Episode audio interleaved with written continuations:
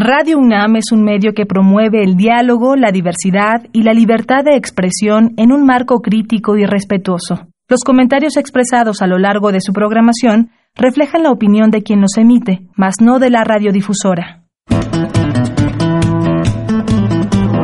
Conciencia, psicología y sociedad.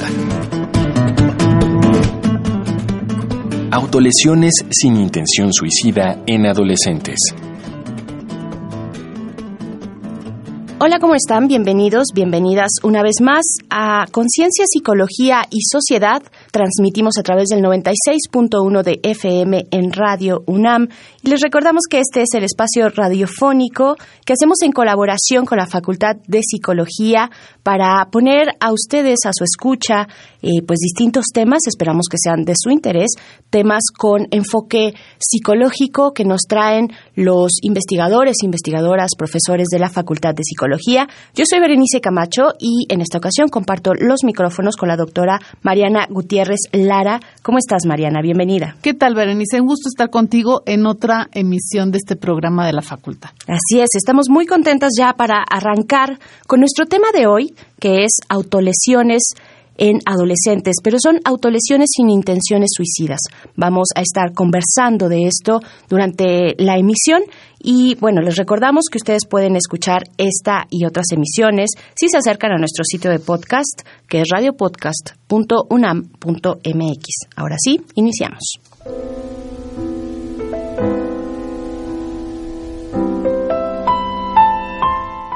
La llegada de la adolescencia se acompaña de importantes cargas emocionales que a menudo ponen a prueba las capacidades personales de regulación y pueden derivar en diversas conductas de riesgo. Encontrar lesiones en el cuerpo de tu hija o hijo adolescente y descubrir que ella o él mismo se las ha causado puede ser muy desconcertante. Sin embargo, uno de cada seis adolescentes puede incurrir en conductas de autolesión y no todas son igual de preocupantes. Para comenzar, muy pocas de ellas tienen intención suicida. No nos referimos a lesiones socialmente aceptadas, como los piercings o los tatuajes, sino a lastimar la superficie del cuerpo, generando dolor, sangrado o moretones, con la idea de causar un daño físico leve o moderado, una autolesión que intenta aliviar sentimientos o pensamientos negativos, lidiar con dificultades personales o traer sensaciones estimulantes. Y aunque siempre deberá ser motivo de tu interés y de un diálogo abierto, este comportamiento requerirá particular cuidado y ayuda profesional si se vuelve recurrente, si le causa distrés, problemas para funcionar en áreas importantes de la vida o pone en riesgo su salud física. ¿Qué mueve a las chicas y chicos a autolesionarse? ¿Cómo ayudar a alguien que se autolesiona? Para responder estas y otras cuestiones nos acompaña el doctor José Alfredo Contreras Valdés. Él es profesor de la Facultad de Psicología, investigador del Laboratorio de Psicopatología Infantil y Juvenil y psicoterapeuta con enfoque cognitivo-conductual. Bienvenido, doctor José Alfredo Contreras. ¿Cómo estás? Muchas gracias por estar acá. Muchas gracias por la invitación. Me da muchísimo gusto estar con ustedes en este programa. Muchas gracias. Muchas gracias. Con un tema además tan interesante que eh, vienes a plantear a la mesa eh, y queremos primero que nada preguntarte, pues, ¿por qué suceden, por qué se dan las conductas de autolesión? Lo cierto es que las conductas de autolesión sin intención suicida son un fenómeno multifactorial no existe solamente una causa que, en la que podamos atribuir es por A, se, ocasiona B, las, en este caso las conductas de autolesión. Hablemos un poquito de los factores de riesgo, cuáles son los factores que predisponen que, que un adolescente comience a tener eh, autolesiones de tipo no suicida. Existen diferentes posturas, por ejemplo, hablemos de la, del, abordaje personal.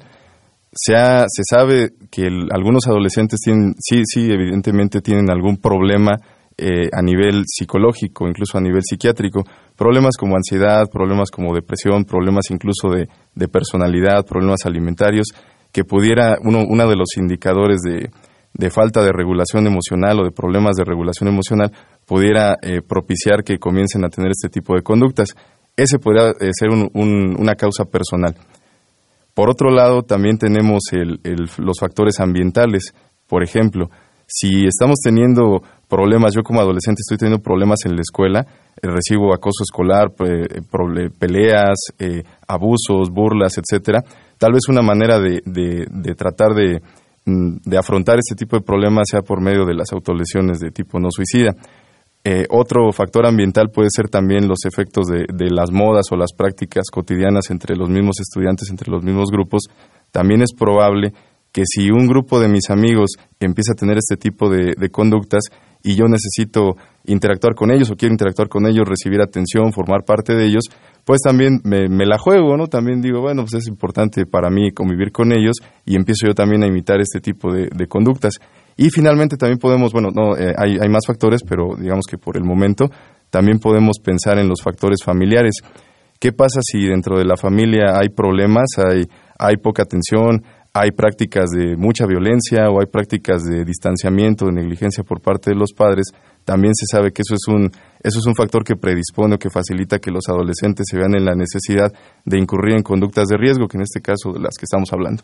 Sí, doctor, fíjate que me llama la atención que siempre haces énfasis en que no hay intención suicida. ¿Por qué o, cuál es la diferencia entre una autolesión y un intento de suicidio como tal? Ah, muy bien. Claro, las autolesiones en, algún momento, eh, así como las, como las conceptuamos actualmente, en algún momento se pensaba que eran indicadores previos al suicidio, esa era como la, la regla, ¿no? Actualmente ya sabemos que no necesariamente, o sea que sí existe una diferencia entre las autolesiones sin intención suicida y la conducta suicida. Vamos a aclarar un poquito esto. En el intento de suicidio, la, finalidad, el fin último es atentar contra la vida de la persona. La persona sí desea atentar contra su vida. Y una de las principales diferencias es que se, se percibe pues que utiliza métodos u objetos que son eh, a la luz del objetivo, que son contundentes, ¿no? Por ejemplo, utilizar una soga para ahorcarse, eh, consumir veneno, a, dejarse atropellar por, por algún automóvil, digamos, eh, sucesos u objetos contundentes para alcanzar el fin. En el caso de las autolesiones sin intención suicida, lo que se pretende, y, eso es lo, más importante, no se pretende atentar contra la vida de la, de la persona, se pretende ocasionar dolor, se, se pretende sentir alguna, algún tipo de, malestar en el cuerpo, ya sea sangrado, dolor, eh, proporcionarse el, eh, moretones, causarse moretones, perdón, el, sin la intención de, llegar hasta allá, ¿no? sin la intención de, atentar contra la vida de la persona. Qué interesante. Pues les recordamos que estamos conversando con el doctor José Alfredo Contreras acerca de las autolesiones sin intención suicida en adolescentes. Vamos a escuchar nuestro siguiente Vox Populi que nuestro compañero reportero Uriel Gámez pudo obtener a través de pues ciertas preguntas con las personas del público. Vamos para allá y regresamos.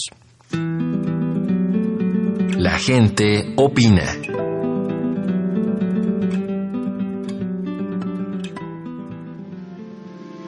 Esta semana en Conciencia, Psicología y Sociedad preguntamos al público. ¿En algún momento durante tu adolescencia solías autolesionarte? Si sí, ¿cuáles eran tus razones para hacerlo y cómo lo hacías? ¿Por qué crees que algunos adolescentes recurren a las autolesiones? Escuchemos las respuestas. Ángel Ernesto Espinosa Robles, 28 años. No. Sí, en la época de, de, la prepa y así, sí topé dos, tres personas. Bueno, con respecto a las personas que conocí, era porque se sentían solas y pues supongo que principalmente es como querer atraer la atención de otras personas, precisamente por eso, porque se sienten solas. Paola Hernández Bonilla, 24 años. No, nunca. Pues la mayoría de las personas que conozco me han dicho que es porque se sentían solas y que lastimándose como que se sentían presentes en el mundo, o sea que se sentían como muy solas, entonces con eso sentían que importaban. Mi nombre es César Alexis Sabre Rojas.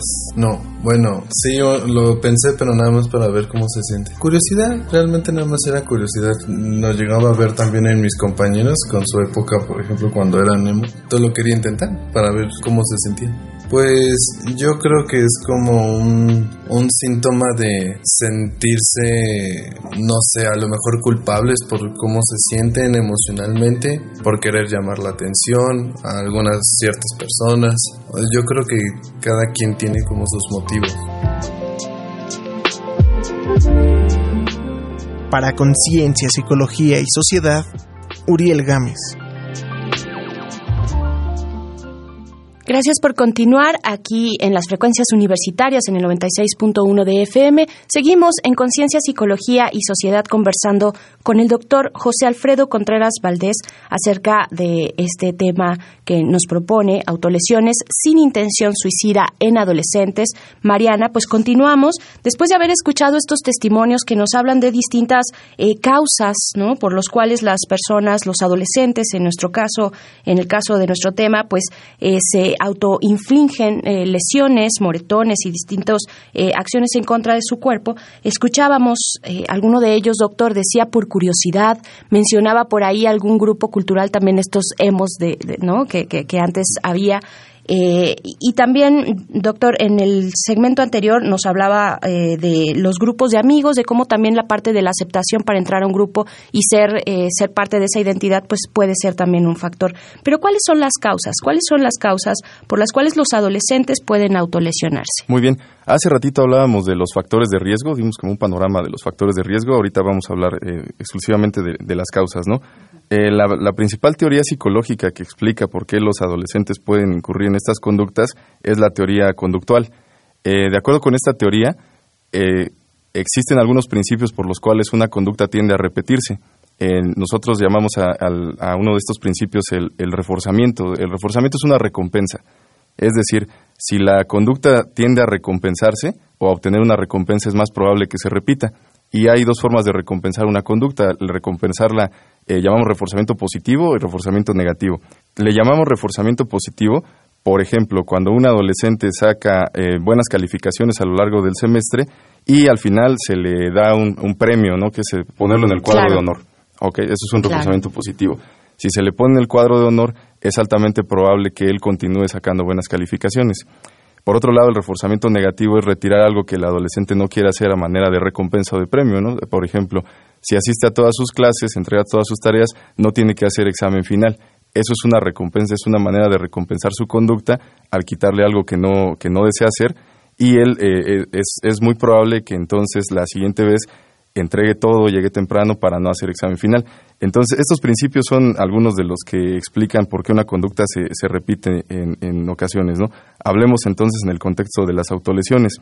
Aparentemente eh, estas conductas no tienen alguna lógica a la luz de, de, una perspectiva pues muy, muy social, pero a la luz de esta teoría tienen una explicación bastante lógica. Vamos a explicar un poquito. Por ejemplo, si, si el adolescente, el, cuando, cuando el adolescente se autolesiona, eh, como lo mencionaba en la, en la cápsula la gente, hay diversas causas que pueden recompensar la conducta, ¿no? Por ejemplo, ganar atención no se trata solamente de decir eh, es que quiere llamar la atención, más bien la pregunta es por qué quiere llamar la atención. La atención la necesitamos todos los seres humanos. Puede ser un tema de, sentirse acompañado, a lo mejor si yo en mi familia eh, pues no platico con mi familia, no tengo mucha interacción, no se acercan mucho a mí, al momento de autolesionarme, puede ser que esto propicie que me pregunten, oye, ¿cómo estás? O sea, que, me volteen a ver, ¿no? Es como una llamada de ayuda. Eh, yo recibo ayuda, yo recibo compañía, yo recibo atención, es probable que esto se continúe repitiendo. También funciona muy bien para expresar. De alguna manera, cuando un adolescente se autolesiona, está expresando que algo no anda bien y todos necesitamos expresar cuando algo no anda bien. Eh, también se sabe que a corto plazo propicia cierto bienestar porque el, dolor, así como otro tipo de conductas, eh, causan, liberan endorfinas. Entonces, eh, al momento de causarse dolor de, de manera tolerable, se convierte o llega a convertirse en una sensación incluso placentera. Eso sería en términos de reforzamiento positivo. Y ahora hablemos del reforzamiento negativo, es decir, eh, retirar algo que no le agrada al adolescente. la conducta de autolesión a corto plazo funciona para disminuir el malestar emocional. Es decir, si yo me estoy sintiendo triste, frustrado, enojado, eh, cualquier, cualquier emoción que me haga sentir mal, si yo me lesiono en el cuerpo, distraigo mi atención de esos estados negativos eh, emocionales y centro mi atención en el dolor corporal. Entonces, a corto plazo tiene bastante lógica porque me distraigo del malestar, me distraigo de las cosas que me están haciendo sentir mal y únicamente me concentro en el cuerpo. De hecho, esta teoría que se conoce como regulación del afecto es de las más aceptadas para la, para la explicación de por qué un adolescente se autolesiona.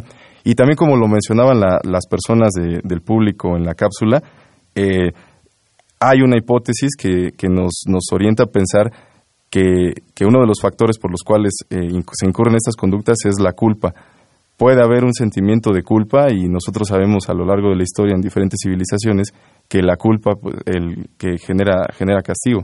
Entonces, si yo me siento culpable, una manera de, aliviar esa culpa es castigarme auto autolesionándome y de esa manera puedo eh, lidiar con la culpa que siento. Muy bien, Mariana. Sí, bajo esta visión, doctor, podríamos decir que los jóvenes que se están autolesionando tienen un trastorno mental. Eh, no, no, no, no, eso es una muy buena pregunta y eso nos va, nos va a ayudar a, aclarar muchas cosas. Anteriormente la, la conducta de autolesión sí se, se, incluía directamente como un tipo de trastorno de, de personalidad, la personalidad tipo límite. Hoy día se sabe que sí puede ser un indicador de, personal tipo, de personalidad tipo límite, pero no necesariamente se tiene que tener un trastorno mental o un, trastorno para que se presenten estas conductas. Se pueden tener estas conductas sin necesidad de tener un trastorno, ya sea de ansiedad, de, un trastorno afectivo, de ansiedad, depresión, un trastorno alimentario, un trastorno de personalidad, es completamente independiente. Es un hecho que sí están relacionadas, puede, hay, una, hay una alta comorbilidad entre estos indicadores y lo que, y, lo que se puede conocer como un trastorno mental. Eh, pero no necesariamente, o sea, también hay, hay muchas personas que no tienen un trastorno mental e incurren en estas conductas. Sobre todo en la adolescencia es complicado detectar trastornos mentales porque la expresión de la psicopatología, es decir, la expresión de los síntomas apenas va, va creciendo, ¿no? No es necesario. Y si hablas de curiosidad, pues evidentemente quien se quien tiene un problema de trastorno mental pues no tiene nada que ver con que sea curioso. Claro, ¿no? Claro. O que quiera hacer algo por curiosidad. O que quiera ser aceptado en un grupo de amigos, lo cual es muy recurrente entre los adolescentes. Qué interesante, de verdad, esta conversación y estos ángulos que nos propones, doctor José Alfredo Contreras. Vamos a hacer una pausa para invitarles a escuchar un poco más acerca de nuestro tema de hoy, las autolesiones sin intención suicida en adolescentes. Esto es un dato que deja huella. Un dato que deja huella.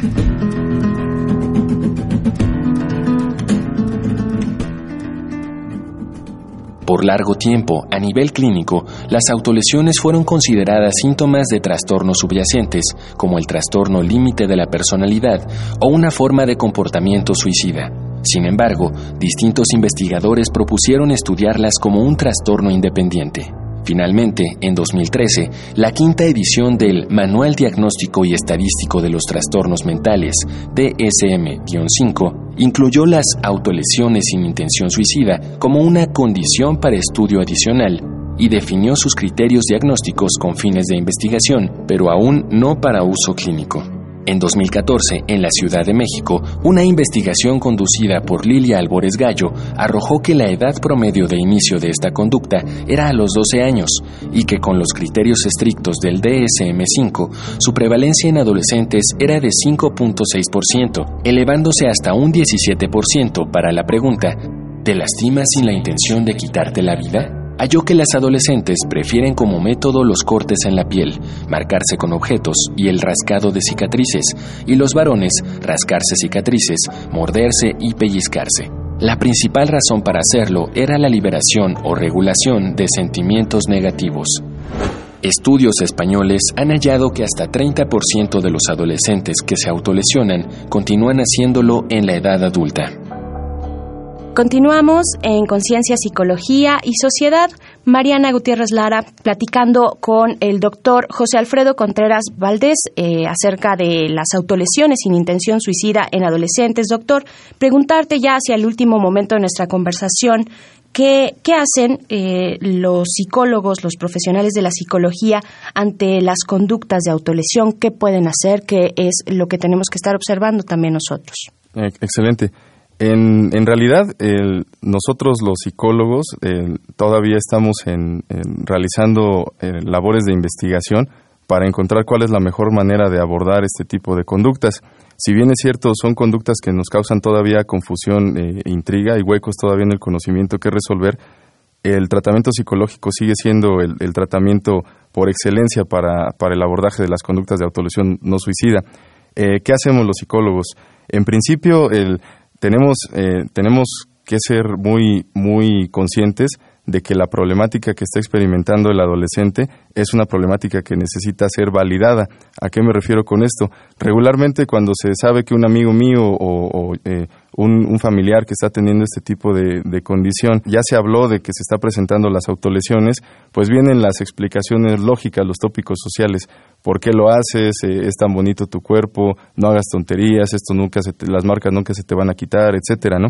Entonces, en el, en el consultorio psicológico es un espacio de validación, se entiende que si lo está haciendo, pues es porque existe algún tipo de malestar que no se ha resuelto. Entonces, es un espacio apropiado para que él se sienta con confianza, que, que nos hable, que nos cuente lo que está ocurriendo, sin miedo a que se le vaya a juzgar, a, regañar, a reprimir o, o incluso a eh, lo que sucede, repito, con algunos, eh, con algunos tópicos sociales de esta clase, ¿no?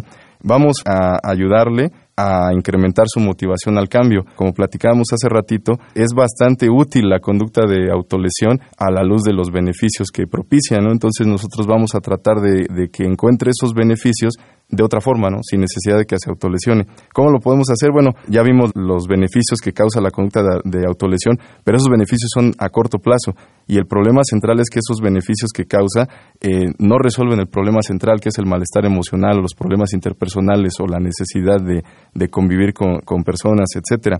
Entonces nosotros tenemos que entrenar a los adolescentes, darles herramientas para que logren eh, aprender a, disminuir el malestar emocional, a regularlo, a hacer eh, técnicas de relajación, técnicas de afrontamiento de los problemas, técnicas de habilidades sociales, para que puedan establecer límites, para que sepan relajarse, para que sepan manifestar cuando algo les está incomodando y sobre todo eh, que puedan extrapolar estas técnicas no solo a, la escuela, no solo al ámbito familiar, sino a todos los contextos de su vida. De su vida. Muy bien, Mariana. Ya eh, nos has comentado mucho cuáles, cuáles son las razones por las que se tiene que acudir a un, un psicólogo, cuál es la labor del psicólogo en autolesiones, pero me gustaría que compartieras con el auditorio qué señales de alarma entonces tendría que considerar el adulto a cargo, a, la persona que está cuidando, no necesariamente tiene que ser su hijo, un adulto a cargo, ¿qué señales tendría que tomar en cuenta para considerar llevarlo al psicólogo y atender este problema de autolesión?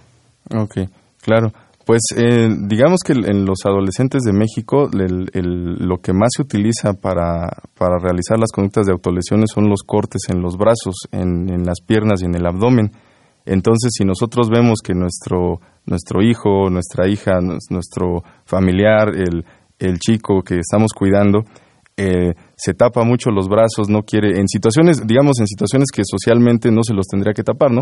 Por ejemplo, cuando está haciendo deporte, cuando sale a bailar, cuando sale a hacer cosas eh, donde el contexto nos invita a no tener, eh, no usar suéter, no usar ropa de manga larga, etcétera. Si nosotros vemos que constantemente lo hace, entonces ya podríamos acercarnos con él a, a preguntar, ¿no?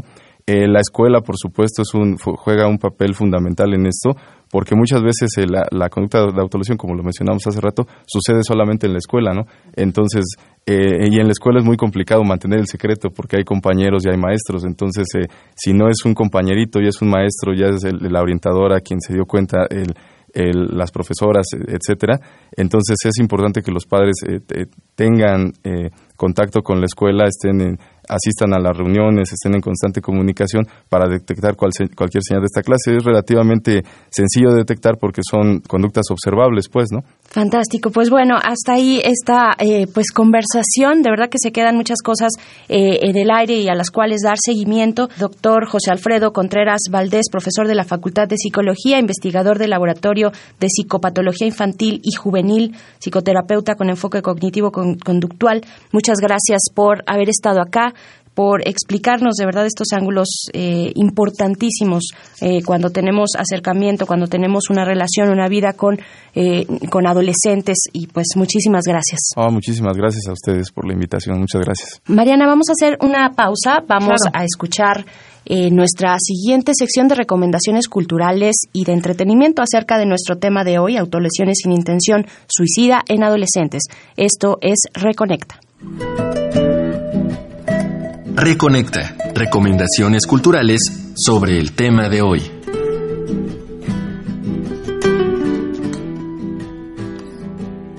Filos, siglas de fea, inútil, loca, obesa y suicida, es la autobiografía de Juliana Caleca, una adolescente argentina con sobrepeso que al castigar su piel con la navaja intentaba comunicar al mundo su angustia. Enamorada y abusada por quien debía ayudarla, intentó suicidarse, Una vez recuperada, este libro es su regalo para quienes enfrentan lo que ella vivió. La premio Nobel austriaca Elfriede Jelinek escribió la novela La pianista, en la que Erika, concertista frustrada que vive dando clases bajo el demandante yugo de su madre, recurre a escondidas a la autolesión y el boyerismo. Entonces, un hombre se aventura en su mundo. En Francia, en 2001, esta historia fue llevada al cine por Michael Haneke con Isabel Hubert como Erika, papel que le valió el premio a la mejor actriz en el Festival de Cannes. Sigamos atentos a la pantalla. En Secretos Inconfesables o Painful Secrets, película para televisión de Norma Bailey, la joven Dawn pasa por momentos difíciles. Es molestada en la escuela. A su novio solo le interesa el sexo. Su padre es débil y su madre distante, pero tiene un secreto. En momentos de estrés, se esconde y se corta a sí misma. Alguien la descubre y viene el desencuentro, hasta que llegue el apoyo que realmente necesita. Estas fueron las recomendaciones de la semana. Te dejamos con el tema Heart de la banda Nine Inch Nails.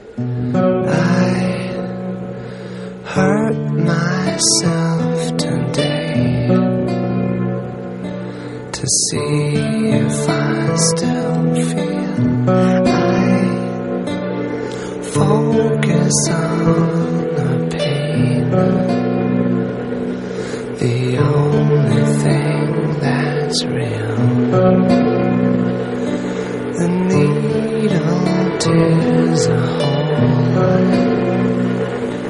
The old familiar sting.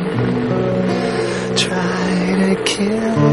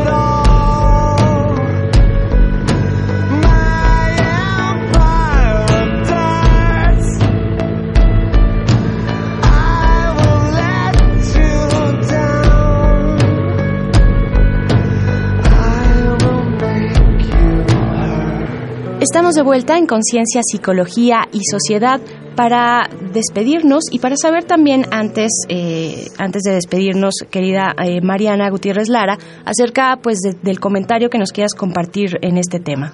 Sí, vemos de manera recurrente que los fenómenos psicológicos son multicausales.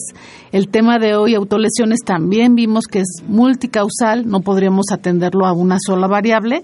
Pero creo que lo importante aquí que nos compartió el doctor es que, eh, dada esta múltiple causa, tendríamos que prevenir más bien, ¿no? Eh, yo sugeriría que hay que estar atentos, no hay que alarmarse, porque también ya nos enseñó que es, puede ser un proceso totalmente transitorio, pero sí creo que hay que mantener los canales de comunicación muy abiertos con las personas con las que eh, interactuamos y que tenemos bajo nuestro cuidado. En el caso en el que yo esté experimentando malestar psicológico y que me está llevando a autolesionarme, creo que la recomendación es pues acercarme, buscar ayuda para que esto no se haga crónico simplemente. Y atender también qué es lo que me está pidiendo mi grupo de pares. Es decir, si mi grupo de pares me está pidiendo para pertenecer a un grupo que yo haga o haga el daño contra mí misma, pues creo que tendría que hacer una, una, hacerme una pregunta muy concreta de si vale la pena ¿no? Que yo pertenezca a ese grupo. Claro, sí, es el lugar en el que quiero estar. Exactamente. Pues muchísimas gracias, doctora Mariana Gutiérrez Lara. Hasta la próxima. Hasta la próxima, Veré.